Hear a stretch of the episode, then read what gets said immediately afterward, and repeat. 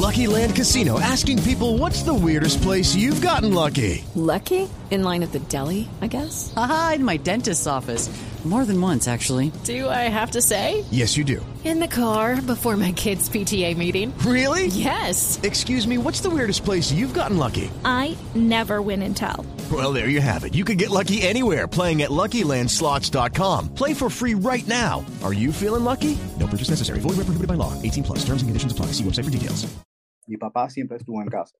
Con mi papá siempre aprendí de todo, varias cosas. Me iba, yo me iba de viaje con él a Sudamérica, de todo. pero con el abuelito eran las cosas de vida, las cosas naturales, las cosas que uno habla, que eh, las cosas que uno no habla con su papá, esas cosas. Mi abuelo amaba los Estados Unidos y no solamente eso, amaba Nueva York. Yo le pregunté, allá tú llegabas a la casa y tú jugabas dominos con tu primo y jangueabas y, y, tú no tenías que estar pensando en otras cosas, ni un doble empleo, ni nada de eso, ¿por qué te viniste de allá para acá?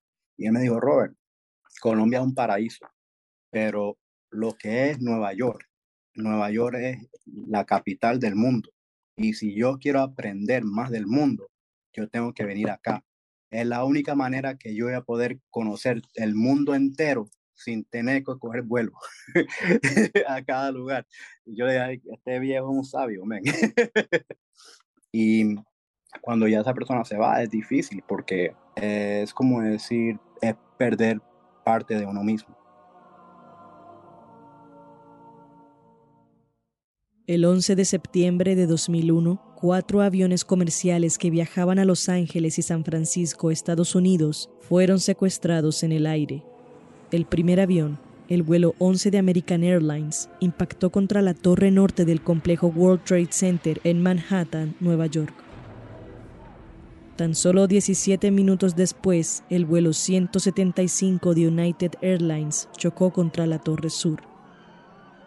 El tercer avión, el vuelo 77 de American Airlines chocó contra el lado oeste del Pentágono, sede del Departamento de Defensa estadounidense. Los pasajeros del último vuelo, el 93 de United Airlines, lograron recuperar el control del avión, estrellándolo en un campo abierto en Pensilvania. Ante la mirada atónita y horrorizada de miles de espectadores alrededor del mundo, las Torres Gemelas, emblema financiero de la Gran Manzana, colapsaron sobre sí mismas. 2.996 personas murieron durante los atentados del 11 de septiembre. Este episodio es un homenaje a la memoria de una de las víctimas, un hombre cartagenero que vivió enamorado de la llamada capital del mundo, Hernando Rafael Salas, esposo, padre, tío y abuelo.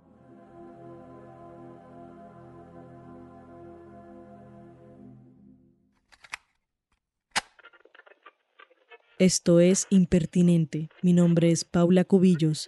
Quédense con nosotros. Pues mi papá era único, un gran ser humano, muy especial. Yo siempre lo, he admirado y conmigo era muy especial también, con todos nosotros. Siempre le gustaba ayudar, siempre sonriendo. Por la mañana cuando se levantaba y se iba a trabajar, a veces se ponía a cantar, se iba, eh, Iba cantaba antes de irse a trabajar, iba contento a trabajar. Nelcy Salas nació en 1955 en Cartagena, Colombia, pero se mudó a Nueva York en 1971, siguiendo el anhelo de su padre, quien, según su obituario, soñaba con esta ciudad, con ver la Estatua de la Libertad. Carlos Salas, su hijo, dice que estuvo ahí cuando empezaron a construir las torres del World Trade Center en 1969 y que su sueño era trabajar cerca del complejo. Y así fue. Hasta el día de su muerte a los 71 años, Hernando trabajó como secretario en la Junta de Revisión de Quejas Civiles en Rector Street, al sur de las Torres. Fue una persona increíble. No porque fue mi abuelito, pero porque él tenía una manera con la gente. Se hacía amistad con cualquier, con cualquier persona, no importaba de qué cultura ni a él lo que le importaba es aprender, conocer más este, culturas, conocer más gente. Siempre quería estar en eso de aprendizaje. Hasta el día que él se fue de este mundo, él siempre estaba aprendiendo. Y eso es una de las cosas que, que yo puedo decir que aprendí yo de él. Una persona bien, bien amable. Donde él entraba, siempre hacía amistades, siempre tenía como chistes o algo así que, que abría como la conversación con la gente. Y si una persona estaba molesta, él buscaba la manera y siempre lo calmaba. Era una persona bien bacana. I haven't met, I haven't met too many people like him. No, yo, por, por ahora no puedo decir que yo he conocido a alguien como él. Robert Campaña es nieto de Hernando Salas, hijo de Nelsie. Tiene 42 años y es técnico en salud. Nació en Nueva York, pero Colombia vive en él. En nuestra entrevista lleva una camiseta de la selección. Recuerda que aunque su padre siempre cumplió su deber y estuvo presente, todo el tiempo se la pasaba con su abuelo, de quien dice aprendió todo. Según Robert, Hernando siempre estaba tratando de aprender cosas nuevas. Carlos Salas también lo afirma en el obituario de su padre. Este le decía que quien no hacía nada corría el riesgo de padecer Alzheimer y él quería seguir en sintonía. Hernando Salas was very friendly individual. He was one of those people who could make friends with anybody that he meets at any time. In fact, Gustavo Campaña es otro nieto de Hernando Salas, hijo de Nelsie y hermano de Robert. Tiene 39 años y se dedica al comercio electrónico y al marketing digital. Cuenta que a su abuelo le encantaba aprender, que se la pasaba constantemente en su pequeña oficina en su apartamento reparando cosas. Aún después de su retiro, decidió que quería aprender computación para conseguir un nuevo trabajo en una agencia del Departamento de Policía de Nueva York que operaba en el centro de Manhattan, cerca al World Trade Center. En la memoria compartida de su familia, Hernando fue un hombre amable, gracioso, que le gustaba organizar fiestas de disfraces aunque no fuera Halloween, y con una energía contagiosa, capaz de subirte el ánimo. Gustavo piensa que era la pareja perfecta para su abuela, Carolina Salas, quien podía llegar a ser un poco pragmática y negativa. Se casaron un 30 de diciembre. Ojalá yo hubiese encontrado un esposo como él, porque con mi mamá era súper especial él siempre trataba de complacerla, él siempre estaba pendiente de ella, si ella quería algo, él era el primero en, decirle, no te preocupes, yo voy, yo lo consigo, yo lo busco. Pues yo decía, uy, qué lindo encontrar un esposo así, porque es muy difícil encontrar personas así. Eso siempre, siempre lo tuve presente y lo recuerdo porque tenía hermosos detalles con mi mamá, siempre trayéndole una sombrillita, cosas, detalles bonitos. Yo decía que él era radiante como el sol. Y como mi mamá era un poquito con el carácter más difícil, decía mi mamá es un poquito como la luna. Una semana antes de los atentados del 11 de septiembre, Hernando estaba en Florida visitando familiares. Su obituario cuenta que estar ahí le deprimía, pues llovía todo el día. En Nueva York no, podía llover un rato, pero la ciudad volvía a brillar. Nelsie, a quien después de 21 años le siguen brotando lágrimas cada vez que recuerda aquellos momentos, dice que su padre regresó a Nueva York desde Florida prácticamente a morir. Bueno, ese día estaba en la casa de una amiga que le estaba cuidando a su niño, tenía un niño de seis meses. Prendí la televisión y lo primero que salió fue esa imagen, de, la imagen del avión estrellándose sobre, la, sobre una de las torres. Cuando yo vi eso, lo primero que yo sentí fue una angustia total y pensé fue mi papá. Y en el momento que pasó eso, sonó el teléfono y era la mamá del niño que me decía, Nelsi, Nelsi, si algo le pasa a mi hijo, por favor, te lo encargo, cuídamelo. Y yo le, yo le dije, ok, no hay problema, pero déjame, yo quiero llamar donde mi papá. Yo me subí al departamento de mis padres, llamé al trabajo donde, de mi papá, me contestó un señor y le pregunté por mi papá y me dijo que él estaba en el cuarto de las computadoras eh, me, esperara. Yo esperé, esperé y no se oía nada. El, era, la espera era eterna y mi papá nunca llegó, nunca lo escuché. De ahí colgué, me sentía tan mal, tan, no sé, sentía un dolor en mi corazón como que algo le estaba pasando a mi papá.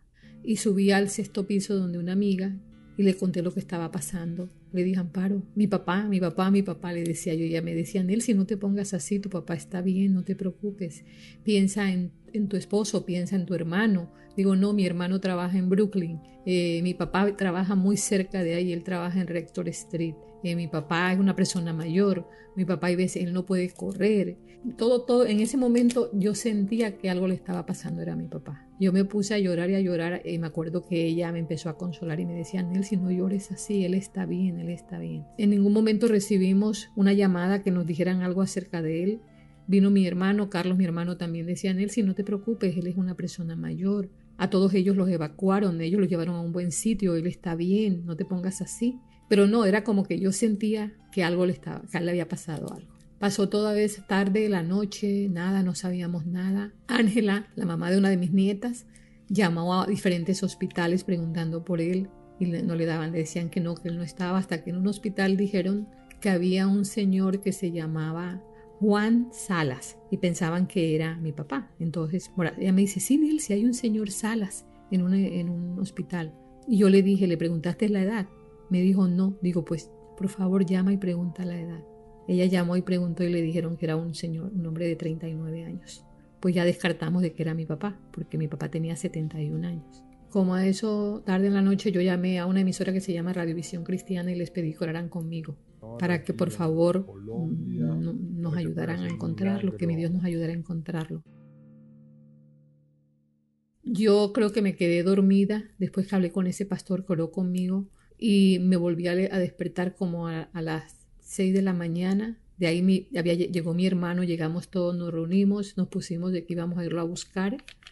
Oramos de nuevo, nos fuimos, Gustavo Adolfo, Robert, mi otro hijo, mis dos hijos, mi esposo, mi hermano y yo. Nosotros pues nos entramos al tren y nos fuimos. Llegamos a Manhattan. Cuando llegamos al sitio había hartísima gente preguntando por sus familiares. Eso era como ir en un desierto o como que hubiera, hubiera habido una guerra y fuera de eso se sentía el olor a carne quemada. Entonces era impresionante. El, el, estar allí y sentir eso y ver eso, ese cuadro de papeles, de cosas tiradas, de carros volteados, era, era increíble. Es como ver una película, es como que eso no se te olvida jamás, es que lo tienes allí y, y lo revives y lo ves y parece increíble. Nunca jamás pensaste que algo así fuera a ocurrir y que esas torres que se veían tan firmes se vinieran a desboronar así como se desboronaron. Pero ocurrió. Y eh, no sé si fue Robert o que esta señora nos le preguntó o nos preguntó que, a quién buscábamos. Le dijimos que a mi papá, ellos dieron a mi abuelo. Y esta señora Grace, una señora, nos ayudó de la Cruz Roja. Ella fue la que fue y chequeó en la computadora y ahí nos dijo que él estaba en un hospital que se llama el Bitman Hospital. Decidimos ir con ella a buscarlo allá. Fueron, caminamos como cerca de 51 bloques. Íbamos caminando como si tuviéramos alas, porque el, el deseo era de encontrarlo. Cuando llegamos al hospital, que preguntaron, nos dijeron que esperáramos. Después llegó un sacerdote con la doctora y, y alguien más y nos dijo que mi papá había fallecido. Robert se puso a, gritar y decía, mi abuelo lo mataron, mi abuelo lo mataron, decía Robert. Gustavo Adolfo se puso a llorar y estaba mudo. Robert también llorando. Carlos, mi hermano, se puso pálido, rojo al mismo tiempo y se sentó y lloró. Yo, yo gritaba, yo decía, no, no, yo quiero verlo, yo quiero verlo, yo quiero verlo. Nos dijeron que esperáramos, nos entraron a un cuarto a, a verlo a través de un cristal. Pero yo les dije a ellos que yo quería, que queríamos tocarlo, que queríamos sentirlo. Y entramos, ahí Carlos, mi hermano, lo miró y vio que él tenía un golpe en la cabeza y él dice que también le vio como otro moretón en el hombro, algo así. Carlos, mi hermano, pues él lo, miró. Y yo recuerdo que yo me le acerqué y lo besé y eso fue algo como que se me hubiera entrado algo por la garganta, me ardía la garganta después, porque creo que demasiada polvo, demasiado químico. Cuando regresamos a la casa que yo vi Patricia, Patricia la esposa de mi hermano, le dije, Patricia, Dios me falló. Yo le pedí encontrarlo y lo no encontré vivo, lo encontré muerto. Y Patricia me dijo, Nelsi, no, no digas eso, Dios te ayudó a encontrarlo. Mucha gente no va a encontrar a sus familiares. Y me puse a pensar y dije, ay sí, Señor, es verdad, al menos lo encontré. Antes de enterrarlo, yo estaba, yo me levanté temprano y estaba, eso fue después de que ya supimos que había fallecido y todo al día siguiente. Me desperté llorando y estaba que lloraba y lloraba y lloraba y me acuerdo que Gustavo, mi esposo, me decía, Nel, si no te pongas así, no llores, ya no te pongas, eso te va a hacer daño, no llores así. Y cuando en eso yo sentí como, como una nube, como algo que me, no sé, yo le dije, Gustavo, mi papá está aquí, se está despidiendo de mí, yo lo siento aquí conmigo. Y a partir de allí me sentí más tranquila. Fue como que él me, me, me, hizo sentir mejor. Mientras esto ocurría, a unos 2.075 kilómetros en Miami, Florida, Carolina Salas se enteraba de la muerte de su esposo y no había manera de viajar, ni en tren ni en avión. Así que entre familiares se pusieron de acuerdo para rentar una camioneta y llevarla hasta Nueva York, un viaje de aproximadamente 24 horas. Carolina estaba deshecha, afligida, pero al menos no estaba sola. Nelsie recuerda hoy con profundo agradecimiento a su familia, quienes estuvieron presentes durante aquellos tiempos de necesidad y les dieron valor. Rafael, Juana, Alex, Rosina, Carlos Jaime, Mayra, Peggy, Christopher y Anaela, la bisnieta de Hernando, su adoración y quien hoy tiene 23 años. Pues los siguientes días estábamos prácticamente deprimidos. Como te dije, Gustavo Adolfo casi no quería hablar. Robert hay veces estaba también muy triste y otras veces estaba como enojado, como enojado con el mundo, como que decía, ¿por qué mi abuelo era una gran persona? ¿Por qué tuvo que haber caído mi abuelo? Tal vez una de las cosas más difíciles de procesar cuando un ser amado muere es que el tiempo sigue avanzando. Los días, las semanas, los meses y los años pasan, pero el dolor es para siempre, no se supera solo se aprende a vivir con él. Al principio, la memoria es un detonante de tristeza, desmoronamiento y fragilidad. Aunque se apague el televisor y la radio, aunque se tire el periódico a la basura, no hay forma de esconderse de los pensamientos. I can't recall for how long, but there were nights where um, when I'd be down here with her. Gustavo cuenta que el primer año fue duro, sobre todo para su abuela. A veces la encontraba sola en su cuarto, llorando de manera intermitente, en ocasiones por hasta cuatro horas. Ella al principio pensó que, que él estaba bien, porque ella, no había, ella pensó que él no había trabajado ese día, pero después cayó en cuenta y mi mamá pues fue durísimo para ella. Fue, ella, ellos iban a cumplir 50 años de casado y casi toda una vida juntos, entonces fue también bastante duro para mi madre. Y hay veces creo que el hecho de que ella vino y después la mandamos a Florida para que no estuviera mirando las noticias y no participara, eso no la ayudó, porque yo creo que a mí me ayudó mucho el hecho de compartir mi dolor con otras personas que pasaron por este mismo dolor y padecieron igual que yo. La última vez que Gustavo vio a Hernando fue aproximadamente tres o cuatro días antes de su muerte. Hablaron sobre ir a recoger a la abuela al aeropuerto el miércoles tan solo un día después de los atentados. Hacer las paces con eso no es sencillo. Dice que le carcomía la mente pensar que no tuvo chance de despedirse. Y es que casi nadie tuvo la oportunidad de hacerlo. El dolor colectivo que compartían miles de familias era desgarrador. Nueva York, la ciudad que nunca duerme, la ciudad que tanto amó Hernando, también estaba apagada, de luto, silenciosa.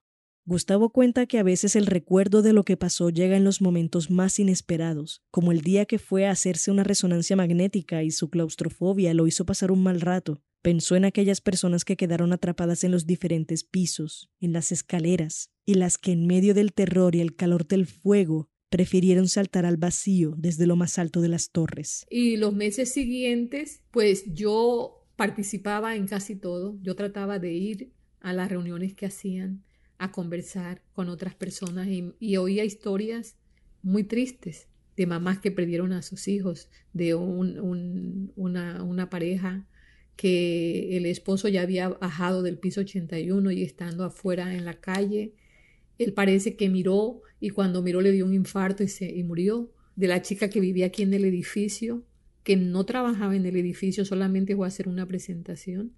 Y ella lo único que encontraron fue la pierna o la mano o el dedo, sí, el dedo con el anillo, creo pero yo creo que por eso la, la reconocieron. Reconstruir lo que pasó siempre dolerá, pero un día empiezas a darte cuenta de que la figura de tu ser amado que permanece intacta en tus recuerdos es un refugio. De alguna manera, aprendes a aceptar lo que pasó y entiendes que nadie en verdad se va mientras exista en la memoria. Mi papá siempre me dio buenos consejos y hay veces cuando yo he estado como en una situación en que puedo cometer un error, me acuerdo de las cosas que él me decía. Por lo menos siempre recuerdo que él me decía, él si no hagas cosas buenas que parezcan malas.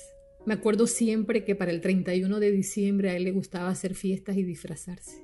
Aquí estamos y lo recordamos con mucho amor porque la verdad que para nosotros, tanto para mis hijos, para todos nosotros fue una persona, un ser increíble. Y no porque haya fallecido, sino que siempre fue así. Paz, paz interior, fe. Cuando él falleció, en ese momento no, no me di cuenta de las cosas que yo aprendí con él o las cosas que vinieron con ser familiar de él.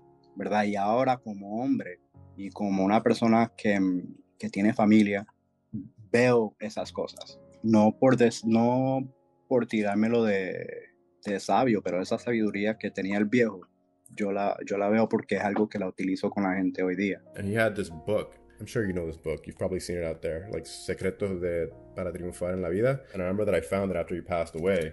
And to practice my Spanish, I would read it. Gustavo, Nelsie y Robert sienten que uno de los aprendizajes más importantes que la muerte de Hernando dejó fue el valor de la hora, que no podemos dar por sentado nada solo porque está aquí, que el mañana es una promesa que nadie conoce, y así como hoy estamos, tal vez mañana no. Y aprendí a, a, no valorar tanto las cosas materiales, a ver que no, no hay nada más importante que estar tranquilos y que no estar pensando porque no sabemos cuándo nos vamos y a vivir el momento y a disfrutarlo porque hoy estamos aquí, mañana no. Mi papá murió y tú veías la televisión, veías la silla reclinable, abrigos nuevecitos en el, en el closet.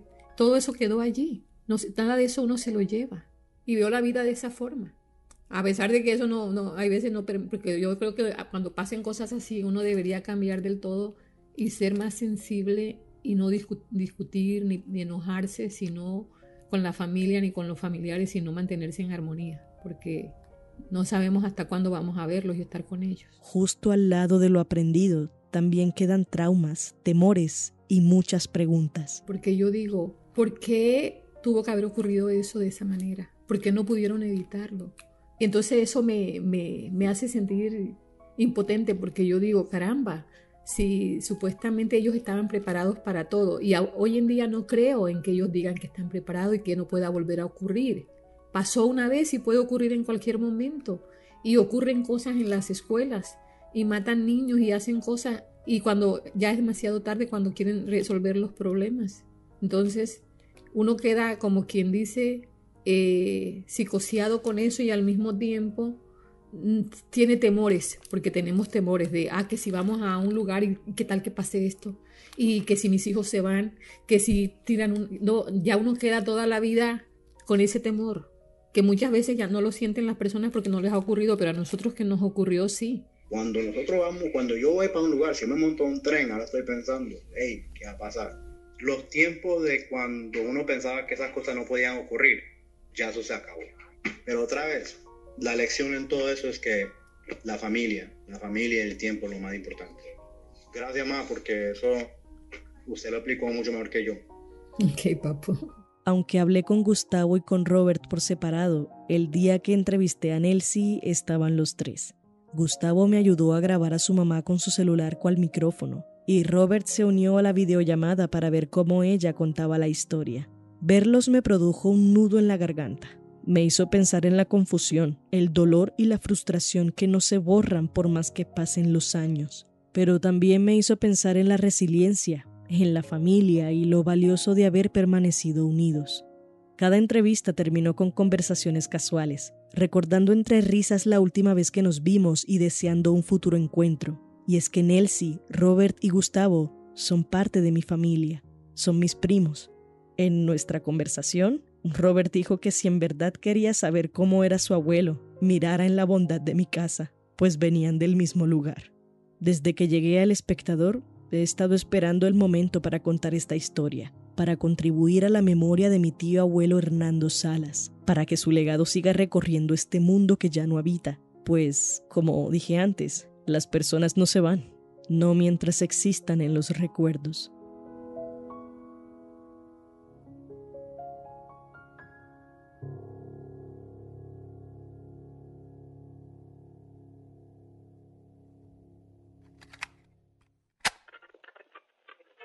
Este fue el episodio 43 de Impertinente, el podcast de opinión de El Espectador. Si quieres escuchar más, entra a www.elespectador.com o a tu plataforma de streaming favorita. Un agradecimiento especial a Nelcy Salas, Gustavo Campaña y Robert Campaña por su participación. La producción y edición estuvieron a cargo de Paula Cubillos.